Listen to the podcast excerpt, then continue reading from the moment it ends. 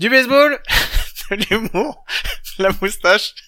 C'est l'épisode, c'est le podcast à coup sûr, épisode 56. Play ball! That's strike three, and Rosario may reach first base, and a run will score on a strikeout. Bien, fourth bienvenue, bienvenue, c'est l'épisode numéro 56, comme je vous l'ai annoncé. Ça fait très très plaisir de vous retrouver euh, encore euh, cette semaine. Et avec moi, comme chaque semaine, eh ben, c'est mon compadre, mon compadre, c'est Mike. Mike, comment ça va?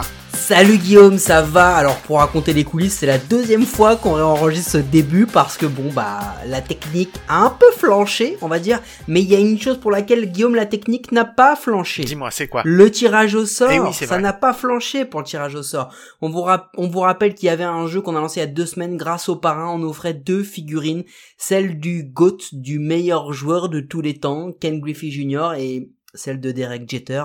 Euh, il suffisait d'aller s'abonner au compte Instagram du, du Padrino.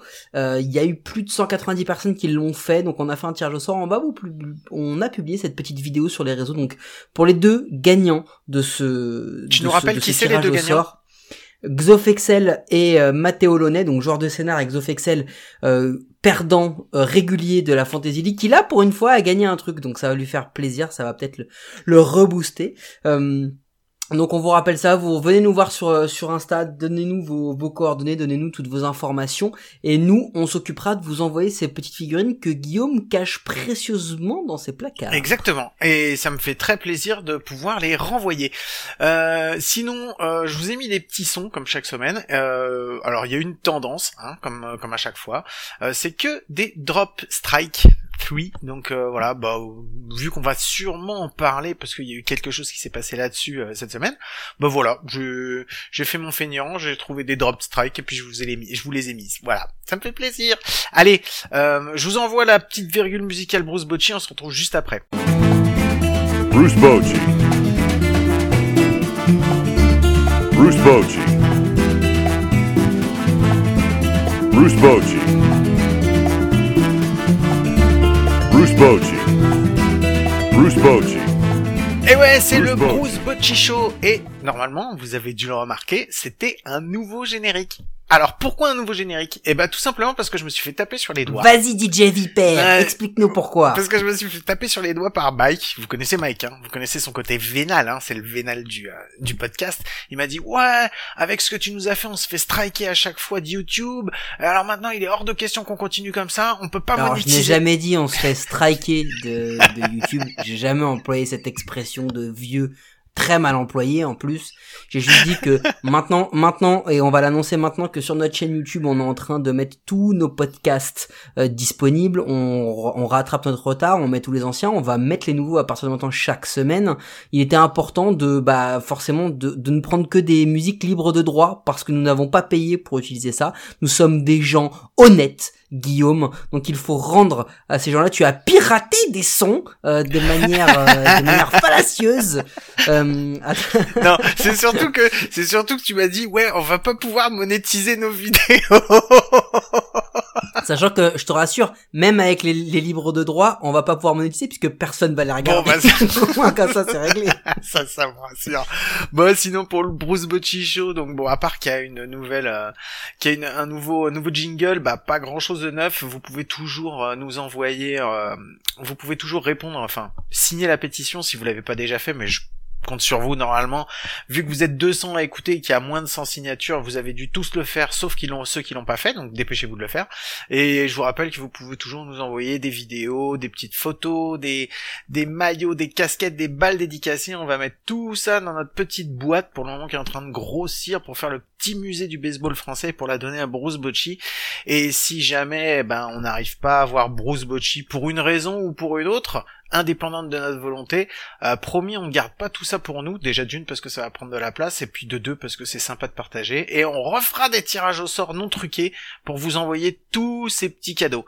Voilà. Mike, t'avais quelque chose à rajouter là-dessus? Oui, les autres tirages au sort seront non truqués, Guillaume. Ah, parce que c'est... Allez, on va enchaîner, on va se retrouver après le nouveau jingle. Là, le, le- le jingle qui arrive, qui est celui le plus attendu, Mike. Jingle News. Allez, c'est parti.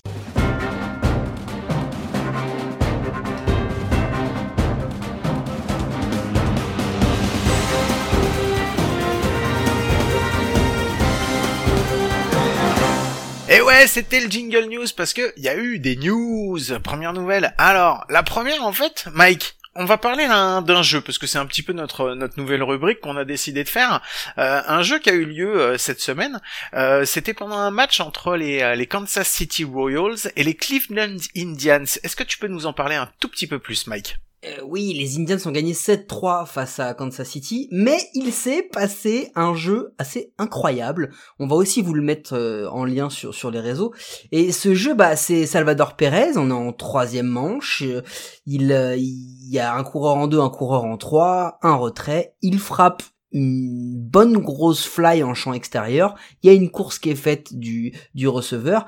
Et incroyablement, bah, la balle, elle est tombée, elle est relâchée. Et il y a un arbitre, un arbitre qui s'appelle Andrel Hernandez. Pour ceux qui ne le connaissent pas, Andrel Hernandez, c'est un peu le Benny Hill de l'arbitrage en MLB. C'est un mec qui a fait un, un procès à la MLB euh, pour euh, pour discrimination raciale parce que c'était pas il ne se, il n'estimait pas normal de ne pas être choisi pour arbitrer les World Series. Il a perdu ce, ce procès parce que euh, la MLB a dit Andrel euh, n'a pas montré le leadership nécessaire pour être un arbitre compétent en World Series. Effectivement, il y a quand même plus de, downlight d'Andrel Hernandez que de highlight. Toujours est-il que euh, la balle est relâchée. Du coup, il y a un gros euh, misunderstanding sur le terrain. Benintendi, qui est le coureur en deux des Royals, euh, va au milieu du de la base, revient, repart, s'arrête, se fait taguer, est retiré. Il doit pas être retiré. On comprend pas trop ce qui se passe. Et du coup, bah en fait, personne comprend ce qui se passe Non, mais parce que André Hernandez. Vas-y. Non, non, j'allais dire Merrifield, lui, il tag, alors que bah au final, vu que la balle est tombée, il avait même pas besoin, mais bon, c'est normal qu'il ait attendu jusqu'à Ouais, la fin, donc pas- là, il y a pas de, souci, y a pas de souci. Là où il y a un souci, en fait, euh, je pense pas que ça aurait, euh, ça aurait modifié euh, réellement. Je pense que Benintendi aurait été safe, puisque de toute façon, il aurait atteint la 3. Il y a peu de chances euh, qu'il soit allé au marbre, donc le, le, le score aurait pas été for- forcément changé, mais disons que la physionomie de la manche, en fait, en elle-même aurait été changée parce qu'effectivement ça ça ça fausse euh, ça fausse après la suite euh, la suite de la manche parce que je crois il y avait combien de retraits à ce moment-là quand ça s'est passé Mike? Il y en a, il y en avait un. Mais en fait, le truc, c'est que si tu veux, le Benintendi, à la base, il, est, il doit être entre la 2 et la 3. Parce que si la balle est attrapée, il a le temps de catcher pour repartir en 3. Mais en taguant, il a, il a jamais le temps d'aller home. Le truc, c'est que Benintendi, il, il se retrouve entre la 2 et la 3 pour prendre une avance, car si la balle tombe, il rentre. Par contre, si la balle est attrapée, il a le temps de taguer, de repartir en 3. C'est à peu près ce qu'il fait, mais en fait, lui, il voit la balle tomber et personne d'autre ne la voit. Et André Hernandez va dire, j'ai été ébloui par les lumières du stade. Magnifique, euh, Andrel. Euh, et du coup, en fait, si tu veux, là où c'est problématique, c'est que on se rend bien compte que sur ce jeu-là, euh, déjà, je comprends pas pourquoi, parce qu'André Hernandez, il est, il est pas arbitre de, il est pas arbitre de champ extérieur, donc c'est à dire qu'il y en a, il y en a pas à ce moment-là. Et en fait, il appelle le, il appelle un, un, un, un retrait, pardon, sur un jeu dont il n'est pas sûr. Il est pas sûr à ce moment-là. Hmm. Et mais, mine de rien, il l'appelle quand même. Et le fait est que Benintendi se fait avoir dans ce dans ce jeu-là parce que vous allez le voir, c'est assez surprenant. Lui, il sait plus ce qui se passe. Parce que lui, il voit la balle tomber, mais il entend Hern- Hernandez qui fait le signe. Hernandez dit à un moment, non, il a pas forcément vu mon signe. Donc, on sait pas trop ce qui se passe. Et si tu veux, pour terminer un peu cette histoire, c'est que finalement, bon, bah, il y a review, il replace euh, euh, les, les coureurs euh, là où il pense qu'ils auraient pu, euh, qu'ils auraient pu euh, arriver. Mais le truc, c'est que sur sur cette histoire-là, derrière, il y a eu un autre truc qui s'est passé avec André Hernandez. Est-ce que tu l'as vu, Guillaume? Euh, alors je sais que deux jours après il s'est frité avec les mecs des Kansas City Royals et il a fait des éjections dans tous les sens Il a éjecté trois ou quatre gars en, dans, dans tous les sens. Et en fait, après ce match-là, Terry Francona, le, le manager des Indians, a été interviewé et il a dit, j'ai dit à Andrel, pourquoi ce genre de choses n'arrive que quand tu es sur le terrain? voilà, on en avait déjà parlé d'André Hernandez, ou alors si on n'en avait pas parlé, non, c'est vrai, on avait voulu faire un sujet sur euh, lui euh, quand euh, Gilbert était venu, et on s'était dit, non, ça se fait pas quand même de, de juste, pas, déjà d'inviter Gilbert, il a sûrement beaucoup plus de choses intéressantes à dire que de parler d'André Fernandez, Hernandez, pardon, Hernandez, Mais- une espèce de raciste. mais n'importe quoi, c'est beau, ça va, ma langue elle a fourché. Et euh, mais par contre, si vous voulez, si ça vous intéresse, on pourrait vous faire un, un- on pourrait vous faire un épisode avec un sujet justement sur sur Angel Hernandez parce que on a plein de trucs dans notre besace sur lui, donc surtout, hésitez pas. Mais il s'est passé aussi plein d'autres choses cette semaine, euh, Mike, et notamment, on a eu encore un, on a encore eu un, un, un comment s'appelle, un no-hitter qui était pas loin d'être un perfect game. Toujours un peu plus. On va commencer peut-être à regarder l'état des balles, hein? Parce que bon, 4 no-hitters, 4 no-hitters à début mai, ça commence à faire un petit peu beaucoup. Ouais, ça fait hein même Donc beaucoup, on a, on a, on a eu les fameuses Juice Ball. On fera un petit épisode hein, un jour là-dessus, euh, qui nous ont euh, apporté à peu près 8900 home runs par match sur une saison. Toutes les équipes avaient battu leur record. Euh, là, on commence à avoir une nouvelle balle depuis le début de l'année, et comme par hasard, là, il y a plein, plein, plein de no-hitters. Et alors, le pire dans cette histoire, c'est que les no-hitters, bah, ils viennent pas de Max Scherzer, Jacob de Grom, Gerrit Cole. Non, non. Ils viennent de gars, bah, que personne n'avait pris dans sa fantaisie à la base. C'est quasiment, hein. Les John Means, les, les Rodon, euh, alors même s'ils font des grosses saisons, euh, euh, il y a Bowen Miley, il y a pas de problème. Mais on les attendait pas à ce niveau-là, en fait. Donc c'est vraiment surprenant. Euh, on va voir ce que ça va donner. On en annoncera peut-être encore euh, la semaine prochaine. Mais c'est assez incroyable parce qu'en plus c'est des no-hitters qui sont pas tellement bataillés. Tu vois, on se rappelle le, le, le, le de Julito de l'an dernier. Euh, le dernier retrait, il c'est quasiment un leaping catch. Euh, donc c'est assez, c'est assez impressionnant. Là, quand tu les vois les no-hitters, alors oui, ils sont dominants et tout, mais il y a il y a rarement des, des plays incroyables qui viennent te sauver le truc, très très peu. Donc c'est vraiment que bah, les lanceurs qui sont pour le coup pas des lanceurs qu'on qu'on qualifierait d'ace sont archi dominants. Non, ils sont archi dominants. Alors effectivement, maintenant après c'est euh, c'est pas non plus sur euh, sur plusieurs matchs. Tu vois, c'est à chaque fois c'est un match où ils sont dominants. Et c'est pas pour ça qu'après ça, ça ça reste les meilleurs euh, les meilleurs lanceurs de la de la ligue. Hein, on est Bah, d'accord de toute façon. Rodon et Min, Rodon et Mins, ils, ils sont ils sont très très bons cette année. Mais écoute, on va voir de Ils tout. très, très on va on va voir ce que ça va donner. Euh, L'histoire en fait, c'est surtout qu'il a pas eu son perfect game encore parce que ça s'est joué vraiment à un cheveu. Hit by pitch. Rodon, oui, mais pas Mins. Non, euh, non, Mins c'est un troisième, troisième strike relâché. Voilà, exactement. Donc c'est d'où les sons que j'ai mis cette semaine. Et euh, et en fait ça, ça- alors ça m'a donné envie justement de parler de cette règle de- du troisième strike relâché, bah parce que c'est marrant. de- Est-ce que tu sais d'où elle vient cette règle, Mike? Euh, je veux bien que tu nous l'expliques, Guillaume. Alors cette règle en fait, elle vient d'un, elle, vient de l'origine en fait du euh, jeu, le baseball. Alors, en fait, euh, le, baseball en lui-même, il a été théorisé euh, c'était à la fin du du 17e siècle, du 18e siècle, euh, par un gars qui s'appelle, euh, comment il s'appelle? Chris, ah ouais, Johann Christoph Friedrich Gutsmuth. Donc c'était un Allemand et il a écrit un bouquin en 1796 euh, qui s'appelle. Est-ce que tu veux que je te dise le titre en allemand ou tu préfères que je Ah, je veux bien. tu veux, ah, tu le veux en allemand Vends-moi du rêve. Alors, ok. Vends-moi du rêve. Donc, il s'appelait Spielet zur Übung und Erlo Erholung des Körpers und Geistes für die Jugend, ihre Erzieher und alle Freunde unschuldiger Jugendfreuden. Donc, Non, là, t'as lu t'as, lu- l'édito, là. T'as pas lu les Non, titres. je te jure, c'est le titre. Bon. alors, Alors, et, premièrement, et deuxièmement, mec, même quand tu parles allemand, t'as un accent sud-américain. T'es au courant ou pas, tu roules terre et, et tu attends, tu sais quoi. Et je peux même parler anglais avec un accent indien, mais ça, c'est une autre histoire. En fait, Ouais, c'est, euh, raciste. il a écrit non mais c'est vrai en plus il a écrit euh, euh, donc euh, ce bouquin qui alors retraduit en, en, en français c'est à peu près jeu pour les exercices et la récréation du corps et de l'esprit pour les jeunes et leurs éducateurs en toute amitié et en toute innocence de la joie. Et de la Bon, bah, baseball, c'est quand même mieux, non? ouais mais en fait il est il- en fait il a écrit euh, il a écrit en fait c'est des, euh, des des jeux. Il, il a il, il a il a décrit plein de jeux en fait. Et le baseball en fait c'est juste un de ces jeux qui a été euh, qui a été qui a été récupéré et qui a été continué comme ça.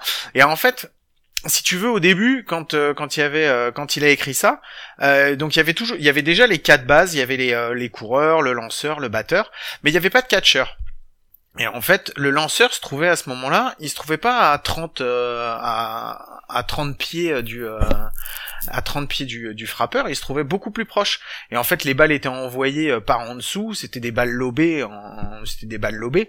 Donc pour éviter que ça dure pendant des heures, euh, au cas où le mec touche pas la balle à chaque essai et tout machin, il y avait pas de strike de balle, c'était juste envoyer la balle pour que l'autre puisse la taper.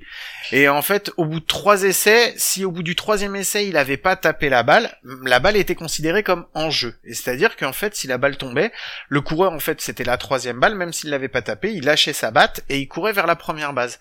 Et ça, quand ils ont créé le jeu baseball, ils ont gardé cette règle-là. Donc en fait, cette règle-là, elle date d'un jeu qui a été inventé en 1796, où à l'époque, tu avais le lanceur qui était à, genre, à 3 mètres et qui envoyait juste une balle qui la tossait. C'est comme quand tu tosses à l'entraînement.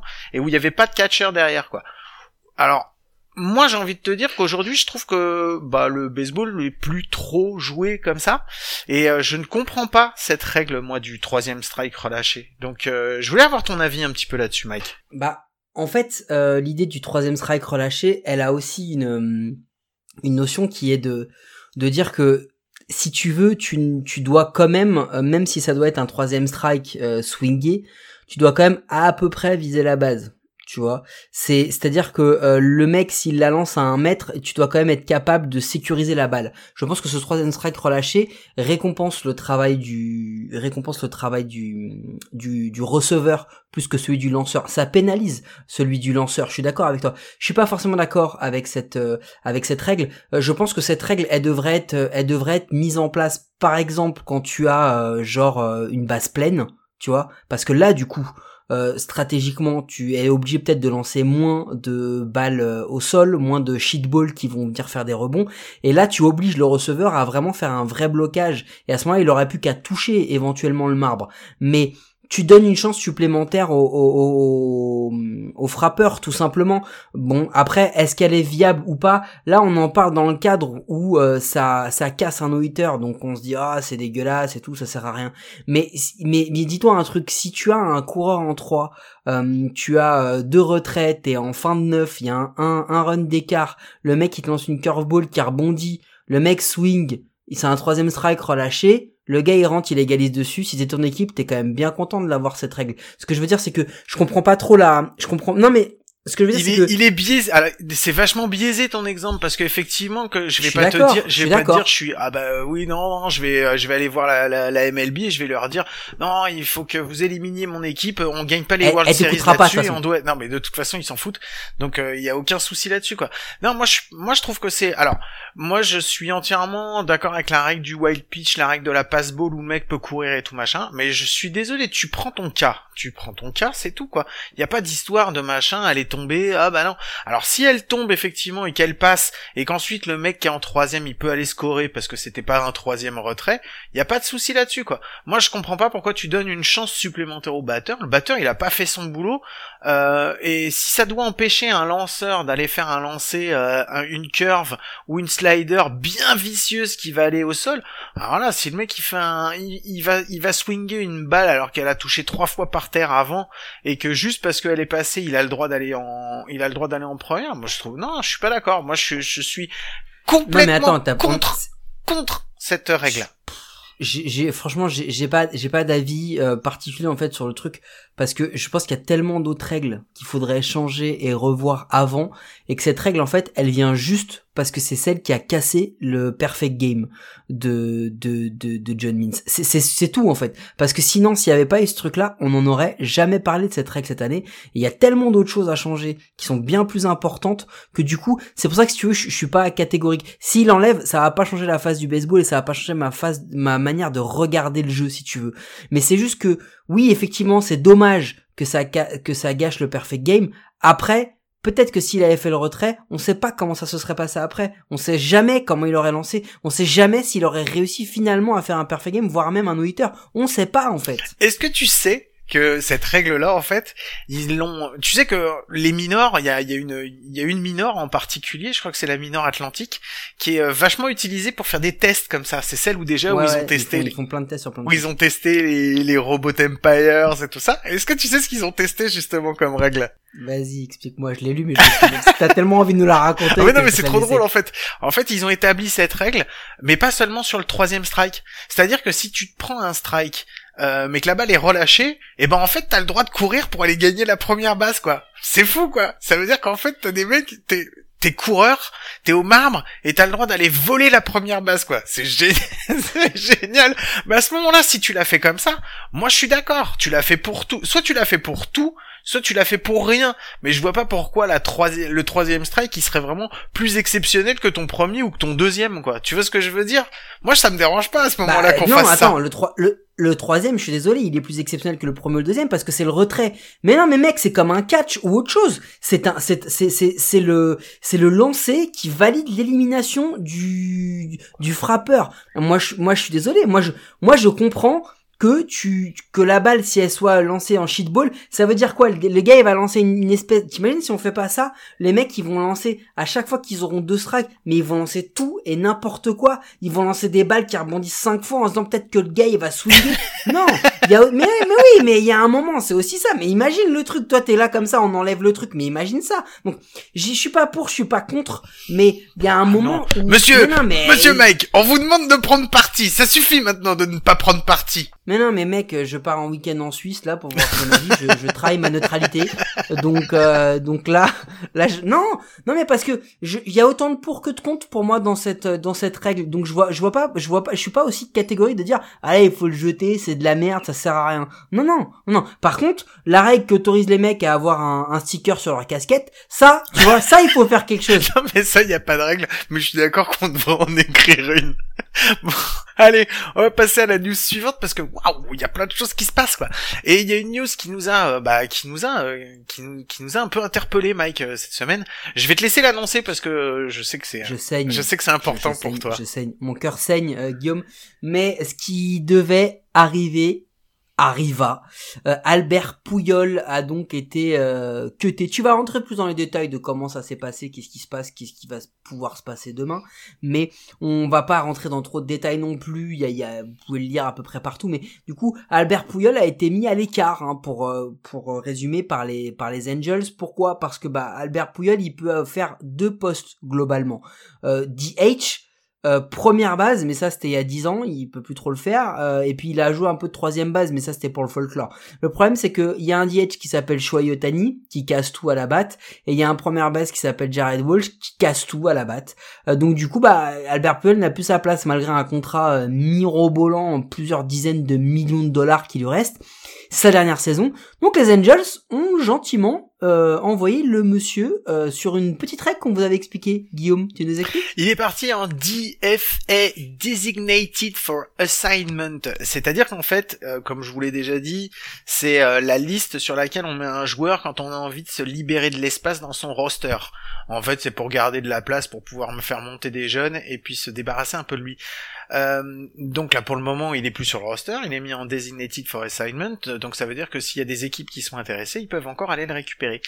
Seulement, comme on en a discuté, Mike, euh, je pense qu'au salaire auquel il est et avec la production qu'il a, aujourd'hui, il y a personne qui veut d'Albert Pouyol. Faut pas, faut pas se leurrer, faut pas se voiler la face. Euh, il y aurait peut-être une solution pour qu'on le voit encore jouer. C'est c'est pas sûr que ça se passe, mais c'est encore possible. Euh, si- à la fin de son son DFA, en fait, euh, les Angels doivent euh, bah soit le soit le réintégrer, mais ce qu'ils ont le droit encore de le réintégrer dans leur roster, ou alors le démoter et le mettre euh, en minor. Sauf que aujourd'hui, euh, aujourd'hui, euh, vu son ancienneté, Albert Pouyol, il a le droit de refuser d'être euh, d'être euh, mis en mineur. Il peut dire non, moi. Ce qu'il va faire. Ouais, non, mais c'est ce qu'il va faire. qu'il va Donc, faire. Il va dire non. Hein. On parle d'un Hall of Famer first ballot. Enfin, je pense qu'il y a aucun doute pour personne. Euh, il va être, il va être tranquille euh, au Hall of Fame. Le truc, c'est que euh, là, il y a, y a deux, il y a deux, il y a deux problèmes. Le premier, Guillaume, c'est comment les Angels l'ont fait. C'est-à-dire que le mec, il est arrivé, il a dit, chérie, j'ai acheté du pain. Ah, au fait, j'ai dit fait euh, Albert Pouyol. Attends, juste, je- termine pour expliquer quelles sont les possibilités. Je te, laisse- je on, on- on reparle de ça après. Donc en fait, quand il va terminer son DFA, ils doivent soit le mettre en minor, soit le réintégrer, ou s'ils refusent d'être mis en minor et qu'ils veulent pas le réintégrer, il y a qu'une seule solution, c'est-à-dire de lui payer le reste de son contrat et donc de s'en séparer. Donc ça veut dire que euh, il y aurait pas. De... Alors il y aurait une autre, mais on, on, on, je- on parlera de, de la possibilité qu'il y a après, parce qu'il y a encore une autre possibilité. Mais, mais Mike, oui, c'est vrai, ce qui a été fait, ce qu'ont fait les Angels, bah, c'est, ça nous paraît à nous euh, dégueulasse parce que en fait, on se dit pour tout ce qu'a fait pour le baseball, euh, pour le baseball, pour le, pour le baseball. Carlos, Pou- Carlos Puyol. Ouais, c'est en fait, si tu veux, on, on parle d'un mec qui a, qui a marqué sa génération. C'est-à-dire que euh, Albert Ah, Puyol, pardon, il a détruit, il a détruit quelques carrières de première base face à lui parce que il était mais mais à des niveaux stratosphériques, stratosphériques. Et ceux qui n'ont connu euh, Albert Pouyol que chez les Angels, je vous invite à vite regarder ce qu'il a fait chez les Cardinals parce que on parle pas du tout, du tout du même joueur. Mais au-delà de ça, il va pas avoir de farewell season en fait, parce que la seule solution, clairement, Guillaume, c'est qu'il revienne, que les Angels acceptent de payer son accepte de payer son salaire euh, et que lui il soit pris euh, il soit pris dans un autre club euh, et qu'il libère un spot dans leur roster. Et en fait de toute façon quoi qu'il arrive ils vont payer le salaire. Donc il faudrait qu'un club alors c'est simple t'as t'as t'as deux solutions. Franchise qui joue que dalle et qui veut l'aider à aller faire ses milestones mais pour qu'il aille faire les milestones qu'il recherche il faut au moins 2-3 ans hein euh, et qui joue régulièrement ou alors euh, bah le choix du cœur et que les Cardinals se disent bon allez on va on va rendre ça à Albert Pouyol Bon, franchement, s'ils le rendent à Albert Pouyol, ils ont déjà Matt Carpenter qui paye un bras. En tant que papy, on en reparlera tout à l'heure, mais il y a quand même Rainwright et Molina, même si eux, ils performent, euh, ils vont pas pouvoir remettre encore 8-10 millions, euh, encore une année sur un gars comme Albert Pouyol. Ils ont, ils ont, ils ont déjà des épines dans leurs pieds. euh, euh, donc en fait, s'il vient, c'est quoi? C'est pour faire une dernière série euh, au Bush Stadium? C'est pour aller euh, faire une dernière série, jouer euh, deux, deux, trois matchs, euh, juste pour porter le maillot et lui donner son, son, ses adieux qu'il mérite? Bon, il y a que ça. Moi, ma question, parce qu'Albert on- je pense qu'on a fait le tour. La question, c'est, euh, c'est qui les prochains en fait? Parce que si, si les Angels peuvent faire ça à Albert Pouyol, je pense qu'il y en a d'autres qui vont peut-être se poser des questions. Qu'est-ce qui va se passer? Celui, le premier qui nous vient en tête, Guillaume, Bah, c'est Miggy. c'est Miggy Cabrera. Ben oui, c'est Miggy. Ouais, sauf que Miggy, c'est pas la même chose. Il est pas sur sa dernière année. Il a encore plusieurs années de contrat et elles sont chères, hein, ces années. Donc, euh, euh, le truc, c'est que de toute façon, quoi qu'il arrive, les Tigers, ils vont le payer, quoi. Ils vont le payer. Ils- enfin, ils, ils sont en train de le payer, mais s'ils sont obligés de, s'ils se décident de s'en séparer, et je pense pas qu'ils le feront, euh, pas pour rien, parce que même si, euh, même s'il est Ah bah, vieillissant, de et toute façon, il leur Pour qu'il aille où? Le seul, ouais, le seul truc, ce serait éventuellement ou, ou un, ou un revival chez les Marlins, tu vois Non, Genre allez vas-y, j'y mais vois c'est- pas du mais tout. c'est tout. Jamais. Mais, mais mais les Marlins n'ont pas de thunes et ils sont en train de développer que des jeunes, donc il aucun intérêt à aller faire ça. Euh, non, non, Miggy, Miggy, ça peut être ça peut être le, le prochain, mais pas cette année. Par contre, il y en a peut-être un, mais il est tellement encore encore tellement fort. Nelson Cruz. Ouais, mais ouais, mais c'est oui, mais non, mais s'ils avaient dû le lâcher, ils l'auraient pas. Re...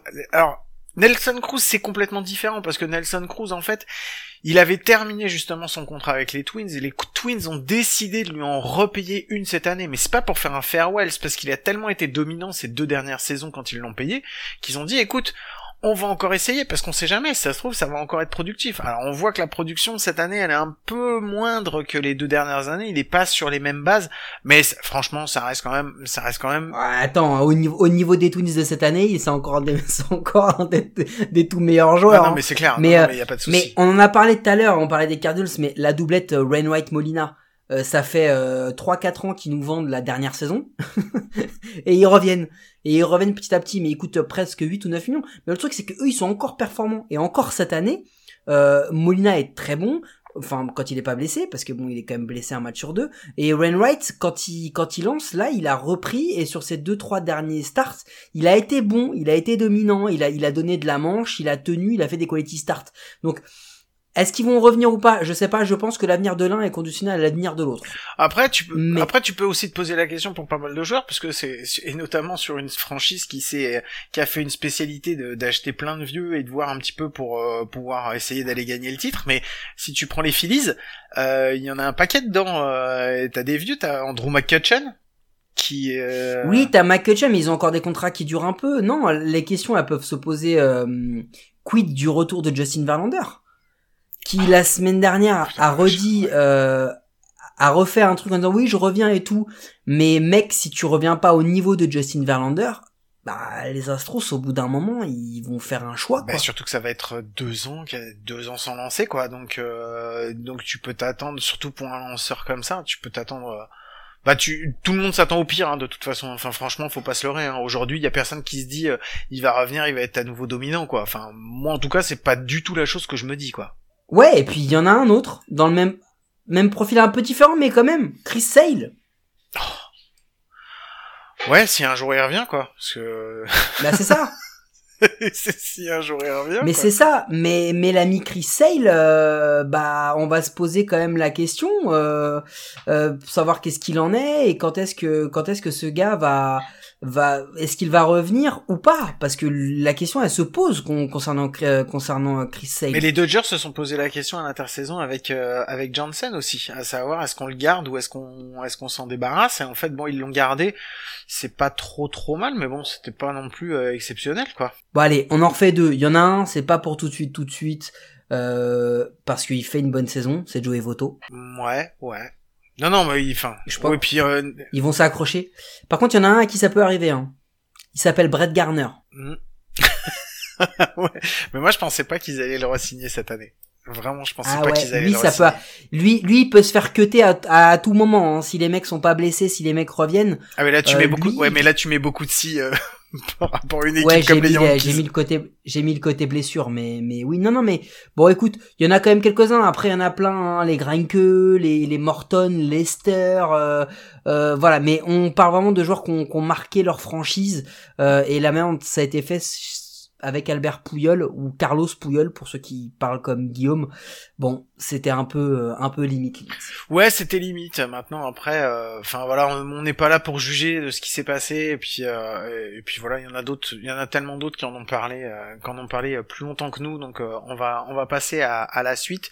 Mike, est-ce que tu avais encore euh, d'autres, euh, d'autres news euh, à partager avec nous cette semaine? Non, Guillaume, mais j'écouterais bien un petit son encore dans troisième strike relâché, cette euh, magnifique règle que j'adore. Allez, je vous mets euh, le deuxième son, le son de transition qui est un drop strike free, et puis on se retrouve juste après. 2 2. And Wong waves at it, strikes out. Hustling though to the bag at first, and he is safe. Et oui, on est de retour, et on est de retour avec un invité, donc un invité qui nous a rejoint pendant l'épisode, c'est pour ça que vous l'avez pas entendu avant et qu'on vous l'a pas présenté. Et comme d'habitude, bah, celui qui présente le mieux les invités, c'est pas moi, c'est Mike. Donc je vais vous laisser, je vais Mike vous le présenter, vous expliquer qui on a invité. Et ouais, Guillaume, on s'est dit, ça fait un bout de temps qu'on se disait, ouais, il nous faut quelqu'un qui parle un peu de technique, qui sait comment on prend un grip d'une curveball, tout ça. Nous, on a déjà du mal à l'écrire, le mot curveball, donc du coup, il fallait quelqu'un qui maîtrise un peu plus ça. Donc, on s'est dit, allez, on va chercher, on va voir si on trouve quelque chose. On a trouvé un, un petit média, enfin un petit média, pardon, un média français qui parle de ça, qui met en avant vachement de technique et qui depuis quelque temps fait aussi des interviews, des interviews de gens qu'on voulait aussi avoir dans le podcast, Guillaume. Donc on va faire jouer les carnets d'adresse, hein, parce qu'on va faut quand même pas déconner. Moi je suis un mec vénal, donc il y a quand même des trucs qui m'intéressent. Euh, mais voilà, on reçoit donc du coup Jessim qui euh, travaille pour Baseball Mastery. Comment ça va? Salut à tous, bah, ça va super, ça me fait plaisir d'être sur le podcast avec vous. Eh ben, ça nous fait très très plaisir de t'avoir. Moi, je suis très content. euh, ça, on va pouvoir enfin parler effectivement de technique. Et euh, bah, avant de tout commencer et qu'on discute un petit peu, on voulait en savoir plus sur toi, euh, Jessim. Donc déjà, la première question. Ah, il y a deux premières questions. On va commencer par la première parce que si on la pose pas tout de suite, mec, il va commencer à râler. c'est quoi tes couleurs? C'est quoi mes couleurs? Eh ben, Écoute, tu veux dire en France ou euh, en dehors? Où tu veux. C'est tes couleurs. C'est c'est toi qui décides où est-ce qu'elles sont tes couleurs. Yes, Écoute, euh, moi j'ai commencé en France avec, euh, enfin en France j'ai commencé avec euh, l'équipe de Thiers, les Tigers, donc euh, ça reste le bleu. Euh, après aux États-Unis, j'aime bien suivre en, en MLB, j'aime bien suivre plusieurs équipes. En ce moment, je regarde beaucoup les Brewers, donc on va dire euh, les deux. Ouais, super. Ça plaît à mec parce que si t'avais été un fan des Yankees, ce serait mal passé pour toi. Mais je crois que tu nous écoutes, donc tu le sais de toute façon. Non, attends, attends, Euh, attends, il y a- non mais il y a quand même un truc qui est gênant. là, Il faut qu'on en discute. Tu aimes suivre Quoi plusieurs équipes? Ça veut dire quoi? Ça, ça- Explique-nous. C'est quoi, c'est quoi ce délire? Je vais me mettre dans la merde. Je suis un fan des Yankees, ce serait plus simple, mais pas du tout. Euh, j'aime bien, suivre des, j'aime bien suivre des joueurs, tu vois, j'aime regarder les matchs en général. Après, je suis pas à fond derrière une équipe, mais si je dois regarder des résultats régulièrement d'une équipe en particulier, j'aime bien regarder ceux des Brewers, ouais, avec un petit peu plus d'attention. Ok. c'est bon, Mike, tu valides On peut passer à Non la suite? non, non, mais parce que on a, on a quand même chez nos invités, il y a pire que le fan des Yankees, Guillaume, il y a le fan infidèle. C'est-à-dire que le fan, c'est comme les fruits et légumes. Il choisit son équipe en fonction de la saison. Le mois de mai, c'est un tel, et le mois de juin, c'est la récolte de tel. D'accord? Donc voilà, il est fan des Brewers, qu'il l'assume. Il va finir deuxième de la division, parce qu'on sait tous qu'il va terminer premier. Mais voilà, qu'il l'assume. Ça suffit, Mike. On va laisser la parole à Jessim. Et la deuxième chose, en fait, on voulait savoir, donc moi, c'est la question que je pose tout le temps parce que j'aime bien savoir, euh, comment tu es venu au baseball? D'où te vient ton amour du baseball? Eh ben écoute, c'est un accident en fait. Euh, Baseball Mastery, ça je le fais pas tout seul. Je le fais avec un ami qui euh, d'ailleurs est la caution technique euh, chez nous sur le contenu, qui s'appelle Théo Lacmèche, qui est catcheur, qui a Ah bah oui. France. Ah bah, c'est une belle caution technique. Excuse-moi, je te coupe, mais bon, pour ceux qui ne savent- tu peux juste nous dire qui est Théo Lacmèche, s'il te plaît, pour les gens qui ne savent pas? Euh, bah, c'est un joueur de baseball français qui a fait une bonne partie de sa carrière, euh, enfin qui a fait euh, le pôle, euh, le pôle à Rouen, qui a fait le pôle à Toulouse, qui a été champion d'Europe euh, avec la France euh, moins de 21 ans, donc qui a pas mal joué avec l'équipe de France. Après, qui a bon bougé dans dans d'autres pays. Il a été, euh, il a joué en Australie, il a joué en Argentine, il a joué en Espagne, pas mal. Il a beaucoup joué à Savigny, non? Il a beaucoup joué à Savigny. ouais, ouais. Quand il est, il est passé en D1, en tout cas en élite, il a commencé avec Toulouse. Après, il a beaucoup fait avec Savigny. Et euh, récemment, il a annoncé qu'il avait signé avec, euh, avec La Rochelle. Donc euh, voilà, lui c'est en fait le grand passionné de baseball, c'est lui pour faire simple. on habitait lui et moi à côté de Thiers, et en fait c'est un, ami d'enfance qui c'est toujours le mec bizarre qui allait au baseball tous les mercredis en fait. C'était le seul à faire ça, il était avec sa batte et sa balle. Je sais pas pourquoi. Et moi, à la base, mon sport, c'était plutôt le basket, en fait. Donc, lui, c'était un ami de loin. Jamais été intéressé par son sport. Et puis, ça m'est venu assez tard. Un jour, j'avais 18, 10 moi, j'avais 18 ans. Euh, il m'a dit, écoute, euh, en ce moment, euh, t'as pas de sport particulier, viens essayer le baseball, quoi. Je lui dis, bon, ok, why not on est, Donc, on est parti au club de Thiers et je me suis éclaté comme un dingue. Et à ce moment-là, je suis devenu obsédé. Donc, tu vois, là, j'ai 28 ans, donc ça fait 10 ans que je suis à fond là-dedans. Toujours avec beaucoup de passion, j'essaie de jouer au maximum. Et puis on échangeait beaucoup avec Théo. Et donc voilà, lui c'est un mec qui depuis toujours il vit euh, baseball jour et nuit. Tout le contenu technique qu'il peut trouver, il le lit, les films, les docus, les PDF, il adore ça. Euh, et donc euh, voilà pour la présentation. Et sur le projet Et baseball. donc, en fait. c'est- c'était ma question en fait qui, euh, qui, allait, qui allait suivre. C'était justement comment comment ça vous est venu? Donc, bah, on comprend donc la, la passion euh, du baseball qui vous anime euh, tous les deux. Et comment vous en êtes venu donc à, à avoir cette idée de créer Baseball Master Explique-nous déjà ce qu'est Baseball Mastery et comment vous avez décidé de le, créer un petit peu? Ouais, et ben, Baseball Mastery à l'origine, c'est un média dont le but est de diffuser en fait en France du contenu technique sur le baseball dont on peut parfois manquer parce que en anglais ou en tout cas sur les médias américains, il y a énormément de contenu là-dessus. Il y a plein de coachs extraordinaires qui font plein de choses et parfois ça se transmet pas toujours en France, soit parce que bah, les gens de le baseball ont la curiosité de chercher, aussi parfois parce qu'il y a des gens qui sont pas hyper à l'aise en anglais pour euh, regarder des vidéos techniques pendant 10 minutes ou autre. Euh, et puis on avait fait le constat, ce dont on parlait souvent avec Théo, c'est que il y a très bons euh, techniciens en France sur le baseball. Il y a des gens qui ont appris beaucoup de choses, sauf que souvent c'est du contenu qui est disponible dans les pôles, qui est pas toujours diffusé dans tous les clubs. Euh, la réalité du baseball en France, c'est que bah, tous les clubs n'ont pas des coachs qui ont joué à l'étranger ou qui ont été en équipe nationale. Euh, et on s'est dit c'est dommage parce qu'en France, il y a quand même énormément de passionnés et il y a plein de gens qui adoraient avoir ce contenu. Sauf que bah, l'état du sport euh, chez nous, qui est encore confidentiel en France, fait que c'est pas le cas pour tout le monde. Donc, bah, utilisons les connaissances que nous, on a euh, et les choses qu'on est capable de, de trouver en ligne pour le relayer, le mettre en français, le diffuser sur, un, sur un ton voilà, un petit peu fun euh, aux, aux baseballeurs français. Du coup, c'est ça, ouais. Joueur de baseball. Du coup, c'est ça. Euh... Quel emmerdeur. Ouais, Mais je- Quel emmerdeur. Vas-y, continue, mais tu m'énerves déjà. Euh, non mais quoi, qu'est-ce qu'il y a? Allez, On dit- vas-y, On continue, dit baseball enchaîne, player, on dit pas baseballer, ok? Donc tu, me- tu vrai, commences pas, tu commences pas à me saouler, toi, euh, d'accord? Je reprends l'invité. Si lui ça l'énerve, il me le dit, d'accord. Mais toi, je l'accepte pas, ok Et moi, tu Allez, sur toi. C'est comme ça que ça se passe dans le duo. Merde. Enchaîne, ça me fatigue. Non, du coup, tu, tu l'as dit. C'est quoi un peu la ligne éditoriale de Baseball Mastery? C'est quoi le. hum, Tu vois, nous, notre ligne éditoriale, elle est assez simple. On est deux gars en slip dans notre chambre et on dit des conneries sur le baseball. C'est un peu comme ça qu'on qu'on se définit. Et c'est un peu ça qui a fait notre grand succès international.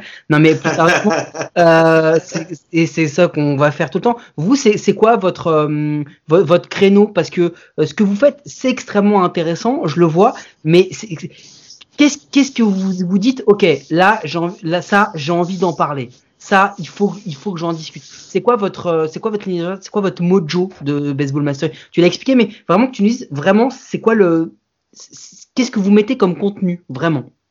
Yes. Euh, donc nous, en fait, la ligne éditoriale, c'est deux mecs à poil, pas nécessairement dans leur chambre. le slip, c'est trop encombrant. Non, et qui est fait de, euh, qui repartage tout le contenu technique qui peut être utile vraiment d'un point de vue euh, entraînement, vraiment pour aider des coachs, pour aider des joueurs. Euh, euh, ça peut être des exercices insolites, ça peut être des exercices extrêmement pratiques que Théo a particulièrement essayé ou, moi. Après, comme je vous disais, la question technique, c'est lui, qui peuvent être vraiment applicables dans une équipe. Donc, il y a ce contenu technique, il y a ce contenu rigolo aussi, parce que parfois, il y a des exercices techniques qui riment plus à rien. Enfin, ça devient, limite des blagues. Donc, l'idée, c'est de jouer aussi un petit peu là-dessus. Et la troisième ligne quand même, c'est de faire connaître des grands joueurs du baseball français euh, qui, euh, qui bah, ont fait des choses exceptionnelles, en tout cas ex excellentes pour le sport ou sportivement. Et en fait, très, très peu de gens le savent en France. Et c'est intéressant aussi d'avoir des modèles et des gens inspirants euh, chez nous parce que bah, pour être bon au baseball, il ne suffit pas d'être américain ou dominicain ou cubain. Quoi. On peut être français et avec de l'envie, du travail et des coachs, on peut aussi faire de belles choses. Et il y a des gens qui en sont l'exemple. Ok excuse-moi Guillaume, on reviendra après sur comment tu vas nous coopter pour avoir ce genre de joueurs. Mais euh, non, le, blague à part. Le truc, le truc important, c'est la première chose que tu as dite, euh, c'est très important. Il y a énormément sur ce compte euh, bah, Insta, il y a une chaîne YouTube, allez-y. Il y a énormément de contenu avec des vidéos, des programmes d'entraînement, des exercices d'entraînement, des, des analyses techniques de swing, de lancer, de relais, de manière de catcher. C'est très simple c'est hyper abordable, c'est assez rapide et ça va aussi, ça peut aider, vous aider aussi à construire une, euh, une culture technique du, du, du baseball et c'est hyper intéressant à suivre. Euh, il y a énormément de contenu là-dessus et c'est vrai que ça, euh, Guillaume, par exemple, si, si toi tu avais vu ces vidéos, peut-être qu'en première base on aurait fait plus de retrait, tu vois, quand je te lançais la balle. Tu vois ce que je veux dire ou pas? Quand t'arrivais à la lancer surtout, oui. euh, mais c'est marrant.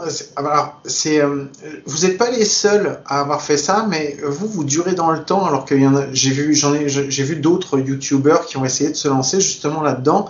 Et apparemment, ça a été plus compliqué puisque c'est des chaînes qui ont duré sur juste quelques épisodes et vous, vous continuez. Ça fait combien de temps maintenant que Baseball Mastery euh, existe et que vous, et, et, que vous lancez, et que vous avez lancé ça? Écoute, euh, maintenant que en préparant l'interview, j'ai repensé, ça va faire deux ans maintenant, parce qu'il y a deux ans pile, c'est le moment où on a eu l'idée, on a voulu le lancer, et je crois qu'à l'été, euh, à l'été 2019, rentrée 2019, on avait commencé à vraiment le mettre en place. Ouais. C'est quoi qui déclenche euh, l'envie justement de faire ça? Parce que c'est, il y a un élément déclencheur, il y a quelque chose justement où à un moment vous avez, comment c'est venu justement de se dire, allez, il faut qu'on fasse ça, c'est important? Bah, tu vois, c'est des choses dont on parlait on disait ah ce serait bien s'il y avait ça en France, ce serait bien si ça s'était relayé. Euh, et euh, voilà, nous on, on, s'est jamais dit qu'on avait cette légitimité là. Euh, par exemple, Théo, lui, il est, pas du tout présent sur les vidéos parce qu'il veut pas dire voilà c'est moi joueur de pôle ou joueur de D1 ou j'étais en équipe de France qui vous donne des conseils. Il veut vraiment s'effacer de tout ça en fait. et du coup, au bout d'un moment, on s'est dit bon, plutôt que d'attendre que quelqu'un le fasse, si on a quelques idées, bon bah voyons, mettons un premier poste, voyons si les gens aiment et après on verra. Et puis, tu vois, à force de faire un peu de postes, euh, on verra. On, en est à deux ans, il y a pas mal d'interviews et de plus en plus de postes. Donc, euh, ça nous plaît. Il y a des gens que ça intéresse, qui réagissent pas mal en ligne. Et c'est ça qui est, c'est ça qui est intéressant. Euh, et c'est ça qui est bien aussi sur le contenu, comme tu disais, merci de le préciser. Il y a des choses qui sont simples, qui permettent d'apprendre le swing, qui permettent d'apprendre le pitching. Nous, on prétend pas avoir la science et dire c'est comme ça qu'il faut le faire en fait, on trouve le meilleur contenu sur le sujet. On essaie de faire comprendre que parfois, pour le swing ou pour le pitching, il y a différentes écoles.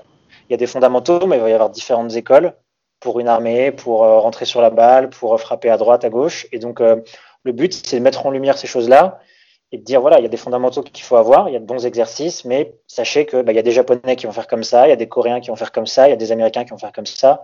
Voilà, il y a plein de chemins vers la performance. De toute façon, ce qui ne change pas, c'est que derrière, euh, le baseball, c'est une histoire de mécanique et beaucoup de répétitions. Et il faut, savoir, il faut pouvoir les faire. C'est marrant que tu parles de légitimité parce que ça me renvoie à certains trucs justement que moi j'ai pu penser aussi euh, quand on a quand on a commencé euh, cette chaîne-là, enfin ce, média qu'on est en train de faire.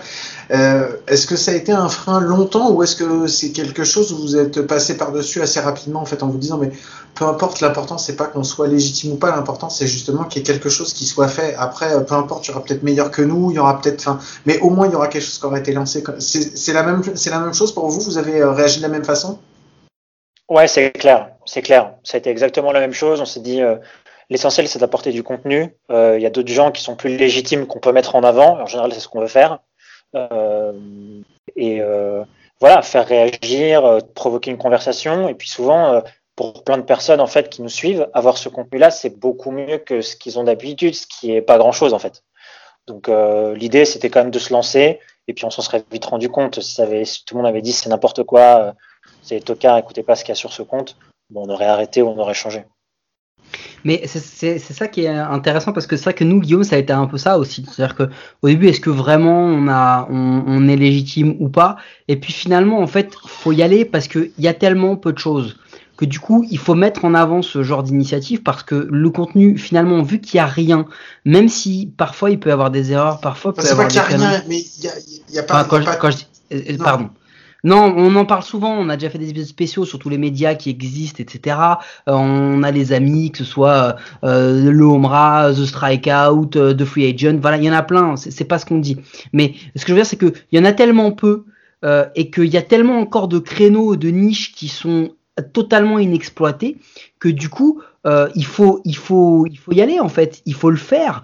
Et, euh, et je pense aussi qu'il y a un truc qui est important, c'est que finalement, ce qui génère cette envie de créer et cette envie de durer, c'est qu'au moment où, où, tu, où vous vous lancez, le moment où nous on se lance, le moment où les autres se lancent, c'est parce qu'on se dit, attends, moi j'aime le baseball, il me manque quelque chose. Il me manque une source. Il y a aucun média ne fait ce que je fais aujourd'hui de la manière dont je le fais.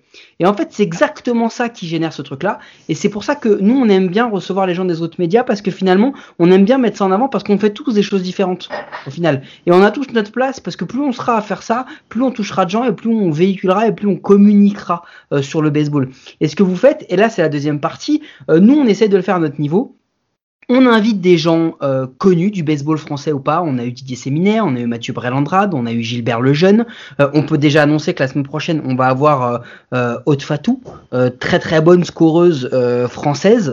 donc on va pouvoir en discuter avec elle. On est en train de parler pour avoir d'autres arbitres nationaux et internationaux dans le podcast. Donc on va, est en train de, parler de tout ça. On va certainement avoir très bientôt des joueurs de D1 aussi. Donc il y a plein de choses qui, vont se faire et vous vous le faites avec les interviews que vous avez eues. Je- la liste est peut-être non exhaustive, mais j'ai en tête Jamel Boutagra, Pierrick Lemestre, Boris March et Luc Piquet. Tu me dis si j'en ai oublié? Exact. Voilà, donc euh, c'est des interviews, c'est alors c'est assez rare parce que c'est des interviews un peu fleuves, il y a des interviews qui, peuvent durer plus, plus d'une heure, euh, mais il y, a des, il y a des versions courtes aussi. On apprend beaucoup, beaucoup de choses sur les, sur les interlocuteurs qu'on a. Tu peux m'expliquer comment ça vient, cette idée d'interview, comment vous la bâtissez, comment tu prépares une interview? Parce que euh, les quatre noms que je vous ai cités, pardon, on parle de légende du baseball français. Et je, je n'exagère pas, c'est-à-dire que euh, on parle vraiment de mecs qui ont révolutionné le, le baseball français. Je veux savoir comment tu prépares ça, d'où vient l'idée, euh, comment tu, comment comment vous faites une interview d'un d'un je sais Pierre par exemple? Ouais, c'est clair. Bah, comme tu dis, euh, l'idée c'est d'avoir un média ou de se dire euh, il y a quelque chose qui me manque et j'ai envie d'en parler, donc autant que j'en parle moi et ça permet de combler un vide. Et tu vois, en, en commençant le baseball à, à Thiers, donc qui est aussi le club de, Théo, il y a bah, Jamel Boutagra a commencé là-bas, Pierre-Éric Lemestre a commencé là-bas avant de partir à Savigny. Donc en fait, en t'entraînant, euh, c'est toujours des mecs qui passent euh, plus ou moins dans le coin. Euh, D'ailleurs, qui est passé par Thiers, qui est aussi un très bon pitcher de l'équipe de France et qui est à Rouen, il y a euh, Johan Vogelade. Euh, donc en fait, quand tu t'entraînes, Vous, avez- vous avez eu. Chris Gogno aussi, on l'a eu dans le on l'a eu dans le podcast Chris Gogno. C'est un bel escroc, hein. d'ailleurs on lui fait la bise. Voilà, encore, mais je l'embrasse toujours. Mais ouais, donc en fait, c'est des, c'est des gars qui passent régulièrement à l'entraînement, qui restent en contact avec euh, les coachs, qui sont encore attachés au club parce qu'ils ont grandi avec, super attachés à la présidente euh, Colette, euh, Colette Gogno. Colin Gogno. Tu vois, tu entends parler de ces gens-là, tu te dis c'est des légendes, et en fait, ça se diffuse au bouche à oreille. Donc en fait, à Thiers, tout le monde a connaissance de ces légendes et de leur palmarès. Il dit, mais c'est des, c'est des gens qui ont quand même fait des trucs de dingue, et en dehors du club, je sais pas si ça se sait hyper bien, quoi. Et tu vois, du contenu sur Albert Pujols, sur Mariano Rivera, sur plein de joueurs de légende, tu vas pouvoir en trouver facile, des vidéos, des blogs, tout, tu vas tout trouver. Mais par contre, en France, pas tant que ça, quoi. Récemment, un peu plus, grâce au Andy Paz, grâce à, à d'autres qui partent euh, à l'étranger, et avec les réseaux sociaux, on arrive à un petit peu plus le suivre. Maintenant, on a des jeunes joueurs français qui partent en collège.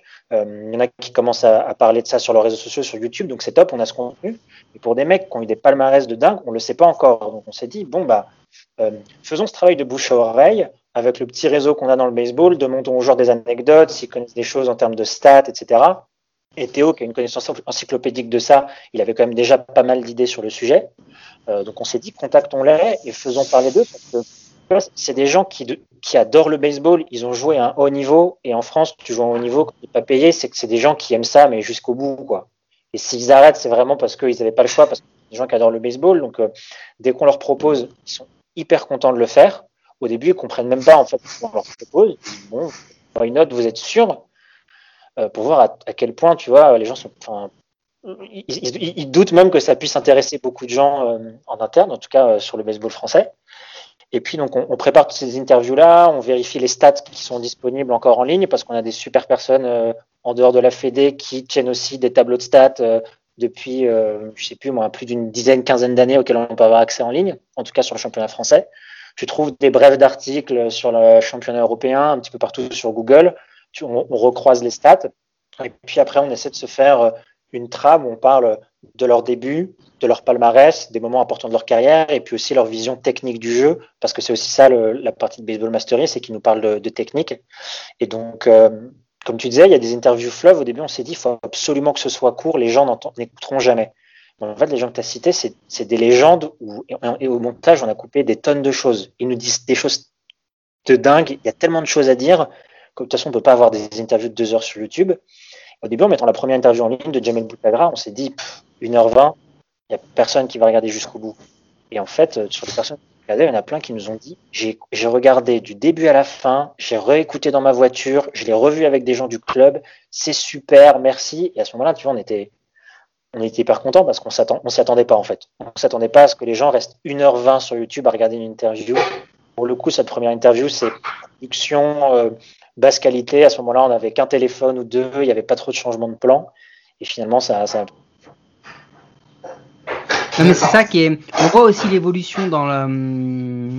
On voit aussi l'évolution dans, les différents, euh, dans les différentes interviews. Il y en a une qui commence, elle est faite sur un canapé, euh, et puis après, euh, il y en a d'autres où c'est c'est dans le batting practice. Enfin, tu vois, il y a, y a, un petit peu plus de, de, mise en scène, mais c'est normal, c'est l'évolution. Vous avez aussi fait des formats courts, mais c'est hyper intéressant d'avoir ces gens-là parce que en fait, vous avez exactement le même, le même genre de réaction que nous on a. On va donner un off. On a eu quand on a eu Mathieu Brelandrade, on lui a demandé est-ce que ça va, Mathieu et tout, tout se passe bien. On parlait d'un mec qui est consultant chez Bein Sport, euh, d'un gars qui a joué en équipe de France, euh, qui a côtoyé Eric Gagné, un mec qui coach euh, l'équipe de Sénart et donc il est il est contender européen et français tous les ans. donc voilà, enfin, on va dire ça va, c'est plutôt qu'adore et d'une famille de, baseball. Et il nous dit pendant le podcast en off et après, il nous dit non mais les gars, ça fait du bien parce qu'en fait, on se rend compte qu'on parle, je parle jamais de ça. Et on, était comme des couillons parce que nous, c'était des questions de base qu'on lui posait, mais le simple fait de discuter juste de ça, lui, il n'avait pas l'habitude. Et c'est aussi ça, en fait, on devient des, on devient des tribunes pour parler d'autres choses euh, dont ils n'ont pas l'habitude. Et c'est super ce que vous faites parce que effectivement, ce genre de joueurs-là, ils sont entre guillemets gênés d'être interviewés parce qu'en fait, ils n'ont pas l'habitude. Mais ils seraient dans un autre pays, ils auraient des interviews régulièrement. C'est clair, c'est clair. Et le but, c'est aussi de leur donner une voix parce que dans le baseball français, enfin, ces gens-là, ça devrait être des, superstars. Quand on était parti faire les interviews à Rouen, notamment euh, euh, avec Boris March, euh, bah, on, était resté avec l'équipe, on avait bu un coup avec eux, on a fait l'interview dans le back team practice. quand, ils, quand, ils, parlent de leur palmarès, de ce qu'ils ont fait, quand tu parles d'eux à français, ils disent Vous avez parlé à tel gars, vous avez parlé à tel gars, il est génial, c'est une machine, c'est une brute, il faisait ci, ça, ça en dehors, les gens le, le savent pas. Quoi. Tu, tu quittes le, champ du baseball, euh, c'est des gars normaux comme nous, limite des inconnus. Je sais même pas si leur famille savent à quel point euh, costaud dans le baseball français. Et puis en plus, ces gens-là, ils ont tous euh, une grande humilité, tu vois, parce que euh, bah, ils savent qu'ils sont super pour le baseball français, mais que bah, voilà, au niveau international, c'est pas non plus les meilleurs. En tout cas, c'est comparé à des grands joueurs de MLB, bon, c'est peut-être pas forcément des gros contenders, mais euh, voilà, ils peuvent être fiers de ce qu'ils ont fait en France et c'est des gens qui ont énormément fait avancer le baseball français. Il faut les célébrer et les, montrer pour que ça donne envie à plus de monde. Et puis parce qu'il faut pas, je vais, alors je vais, je vais schématiser, mais grossièrement.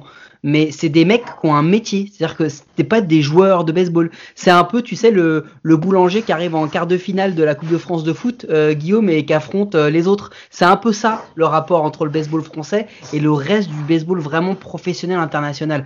Et c'est des, des mecs qui ont des niveaux, euh, qui ont des très très bons niveaux, euh, qui voilà, peut-être que s'ils étaient nés ailleurs, ils auraient pu faire autre chose. Parce que c'est des gars qui ont été au college, c'est des mecs qui ont joué, euh, qui ont joué au Japon.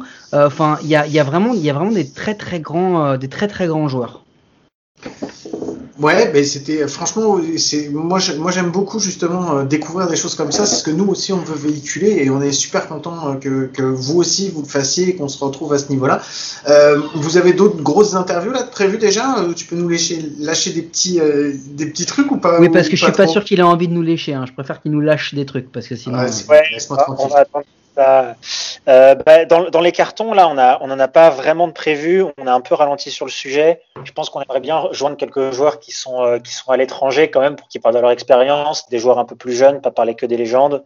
Euh, Peut-être aller voir encore dans l'ouest de la France, par exemple du côté de Saint-Lô, il y a de sacrés, sacrés costauds dont il faut, dont il faut parler aussi. Après, on a, pensé on a pensé à un autre axe, peut-être interviewer des présidents ou des présidentes de clubs euh, qu'on fait des choses extraordinaires parce qu'en France, le baseball, ça reste du, béné du bénévolat. Et il y a plein de clubs anthologiques en France qui sont en fait tenus par de super bénévoles, qui ont fait un travail de dingue. Moi, personnellement, j'ai connu Colette Gogno à Thiers. Il y en a plein d'autres. Euh, des gens qui font que ça tient, qu'il y a des jeunes qui continuent à être formés, qu'il y a des adultes qui s'éclatent. Je pense que c'est des gens qui méritent euh, d'avoir une voix en ligne. Et surtout, je pense qu'ils peuvent nous raconter des choses assez incroyables. Et puis, et puis voilà. Et puis du côté côté softball aussi, il y a des trucs géniaux. On a plein de on a plein de joueuses de softball euh, qui vont à l'étranger, qui qui font des trucs super. Pendant un moment, on avait pensé à Raina Hunter, à voir si, euh, on peut refaire l'interview. Mais même côté soft, féminin ou masculin, hein, il y a plein de il y a plein de choses à dire. Alors, juste, euh, le truc de bénévole, ça existe. Je te le dis comme ça. Hein. On fait un podcast qui s'appelle Bénévole de base. Et tous les mois, on reçoit les bénévoles. Non, mais je le dis parce que euh, on aime bien, on véhicule les autres, Guillaume, mais on va quand même pas venir nous piquer nos créneaux. Faut quand même pas déconner.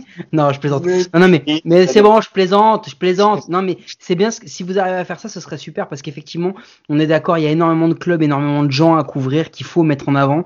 Euh, pour ceux qui ne connaissent pas Colette Gogno, c'est un peu une légende en Ile-de-France parce que c'est, euh, c'était, je pense que pendant un temps, ça a été celle qui a scoré, qui scorait le plus de matchs dans une saison. Elle en scorait, mais des dizaines et des dizaines et des dizaines. Elle était là, elle, était là du, samedi matin au dimanche soir et elle scorait, elle scorait mais une tripotée de matchs. Donc ce serait cool de, de- effectivement de les mettre en avant. Et, euh, et pour le soft par contre, bah ça on va vraiment vous laisser parce que Guillaume et moi on n'y connaît foutrement rien et on n'aura vraiment pas le temps et la capacité de le faire. Donc ce serait bien aussi que vous le fassiez parce qu'effectivement euh, Hunter, Mélissa Mailleux et d'autres noms euh, euh, ont besoin de cette lumière. C'est clair. Et puis voilà, tu vois, comme tu le dis, euh, vous êtes fan de baseball, vous en connaissez un rayon. Par contre, le softball, pas forcément. Moi, j'en connais très peu. Euh, le softball, enfin, c'est des, guerrières et des guerriers, quoi. C'est pas simple du tout de frapper, c'est pas simple de lancer. C'est des sacrés compétiteurs et compétitrices. Et je suis sûr que de ce côté-là aussi, il y a, des tonnes de choses à raconter. Euh, surtout que on en avait parlé avec Raina Hunter, on parlait de technique. Elle, voilà, elle nous disait que concrètement, même si c'est aussi du swing, la façon de swinger au soft n'est pas tout à fait la même qu'au baseball. Il Ah mais faire c'est totalement différent, c'est clair. pas croire que c'est du baseball pour les filles ou juste avec une batte plus petite et une balle plus grosse. Donc euh, voilà, typiquement ça, c'est un, un truc dont il faudrait parler. Peut-être que ça donnera envie à du monde aussi de jouer au baseball parce que derrière pour nous la finalité c'est ça en fait, c'est de se dire bah si nous on aime ça en France, dans un pays de football, bah, peut-être qu'il y a plein de gens qui ont envie de jouer au, baseball ou qui ont envie de jouer au soft. Parce que souvent, je sais pas si ça vous arrive aussi, mais quand vous dites que vous jouez au baseball, vous dites ah bon, comment ça t'est venu? Ou ah je trouve ça trop stylé comme sport, c'est marrant. Euh, Tu joues où? Tu joues T'attrapes ou tu frappes? Tu, non, tu lances ou tu tires? Ouais, Tu lances ou tu tires ça. Tu fais les deux. Ah. Bon, mais Bon, merci beaucoup. On va passer, euh, on va rentrer dans la dernière ligne droite de, de l'émission et euh, on se retrouve juste après le petit jingle euh, des conneries. Who you trying to get crazy with this say? Don't you know I'm loco?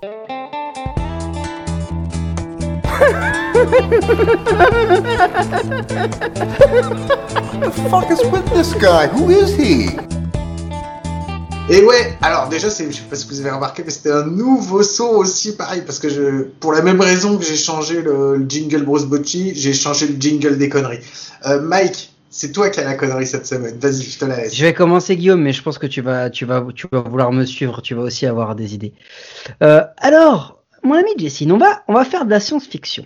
C'est-à-dire que on va parler de baseball mastery, mais on va te, te, te poser quelques petites questions par rapport à ce que vous faites. C'est-à-dire que aujourd'hui tu travailles avec Théo Lacmèche, euh, mais si tu avais une petite, tu sais, une petite lampe magique avec un, un petit, euh, un petit génie bleu qui sort, et je te dirais, par qui tu aurais envie de remplacer Théo Lacmèche dans le plus beau de tes rêves?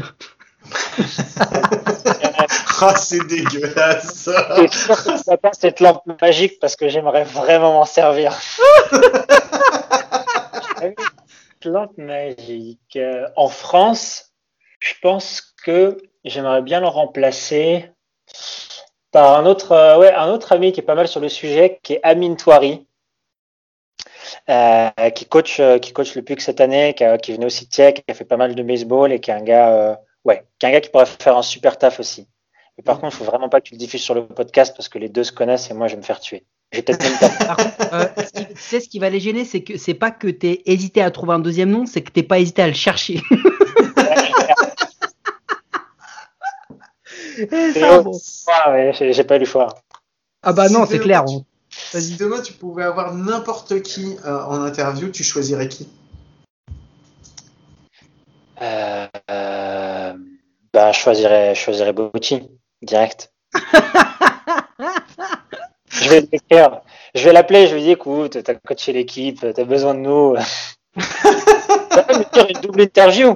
À coup sûr, Baseball Mastery, peut-être qu'on aura plus, plus de chances de l'avoir.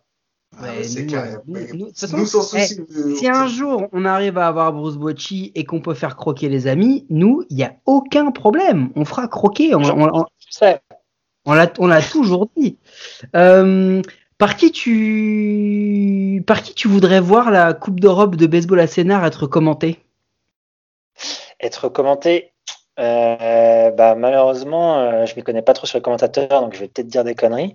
Mais dans le doute, je vais dire par toi, même par vous deux, par vous deux, ensuite dans le box. Eh ben, tu sais quoi? Je, est-ce que tu aimerais passer une tête à un match et venir avec nous le commenter? Avec plaisir. Avec grand plaisir. Ah, Eh ben, tu sais quoi. C'est noté. Tu transféreras euh, l'invitation à Théo Lacmèche s'il n'a pas bloqué ton numéro de téléphone après cette petite connerie. Mais si Théo veut venir, il est le bienvenu aussi. Euh, on pourra faire des, des petits, euh, des petits commentaires à plusieurs. Donc euh, ton spot est réservé. Euh, on verra pour des questions de, de planning parce que tu sais qu'on a, on a beaucoup de gens qui, qui vont venir, hein, Joe Buck, tous ces gens-là. Mais, mais sinon voilà, j'avais pas d'autres questions conneries. Je pense qu'on a déjà Attends, assez j'en mis ai dans une la dernière, carte. moi. Allez, si, tu dois si tu dois choisir, là maintenant, tu dois choisir entre continuer, continuer Baseball Mastery ou continuer à jouer au baseball. Ah, Ah, je savais bien que celle-là, elle, elle piquerait. euh, je continuerai à jouer au baseball et je raconterai ces histoires aux, aux mecs que je croise. Ah, c'est super, bravo, j'en étais sûr. Moi, je continuerai bien à jouer au baseball, mais c'est mon corps, mon corps qui veut plus, donc. Non, moi en fait, bon. j'ai- essayé de jouer au baseball et ma technique, malgré Baseball Mastery, ne m'a jamais laissé jouer au baseball. J'ai été sur un terrain longtemps, mais j'ai jamais joué. Donc du coup, bah, je continuerai à coup sûr. Il y a la tête et il y a la Yes. passion, donc tu peux continuer. Jessim, merci, merci, merci beaucoup d'avoir participé euh, à notre podcast. Ça nous a fait très très plaisir d'échanger avec toi, c'est super. Donc, euh, est-ce que tu peux rappeler à tout le monde, tous ceux qui nous écoutent, où est-ce qu'ils peuvent retrouver Baseball Mastery pour être sûr? Yes, donc c'est Baseball Mastery en deux mots. Vous pouvez nous trouver sur Facebook, sur Instagram, sur YouTube pour avoir euh, donc sur Facebook, Instagram tout le contenu technique, sur YouTube euh, toutes les interviews. Euh, donc connectez-vous, il y a du contenu tous les jours. Et merci à tous les deux pour l'interview, ça m'a fait super plaisir d'être avec vous et j'adore. Mais non, mais c'est à nous que ça a fait plaisir. C'est nous que ça a fait plaisir. On est vraiment super contents. Euh, je vous rappelle que vous pouvez tous nous écouter sur toutes les bonnes applis de podcast, d'Apple Podcast à Spotify, en passant par Deezer, Google Podcast et Transistor, toutes les autres. N'hésitez pas à vous abonner, à nous donner une note, un commentaire, et ça nous aidera à rendre le baseball et notre émission plus visible en France. Jessim, bah, je te dis pas euh, à peut-être un jour, puisque je te dis, on se voit à la Coupe d'Europe euh, à la SEB de toute façon, qui se déroulera en juillet. Force, parce qu'il faut y croire. hein. Pour le moment, vous n'avez rien gagné encore, et on y croit, on y croit, on se bat.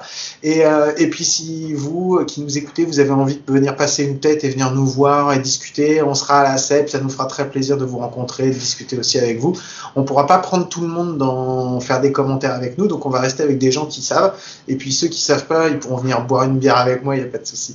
Bon, allez, merci Jessim encore, je te fais des gros bisous, gros bisous Mike, on se retrouve très très très très vite, une bonne semaine. Mike, on se retrouve la semaine prochaine, non, à coup sûr? Eh ben non, on se retrouve samedi pour l'épisode 5 des bénévoles de base. On a reçu nos amis des Grizzlies de Grenoble.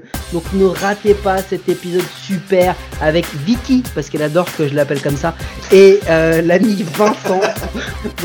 donc euh, euh, soyez là, c'est un épisode extrêmement intéressant, un club extrêmement dynamique qui a fait des vrais choix, qui a une vraie politique de développement. Donc c'est- c'était un super épisode. On a fait un super épisode tout simplement. Donc, enfin, pas nous, hein, les invités. Euh, donc, du coup, euh, soyez là, soyez au rendez-vous samedi, bénévole de base, épisode 5, Grizzly de Grenoble. Et après, effectivement, on se retrouvera la semaine prochaine, Guillaume, pour l'épisode 57 d'Acostume. Allez, sur ce, je vous fais des gros bisous à tous, je vous souhaite de passer une très bonne semaine et je vous dis à très vite. Ciao in the. In the dirt, and he's going to get a board, I think. The throw is up the line. It's off Odor. He goes out into shallow right field. Odor turned the corner. He's going for three. The throw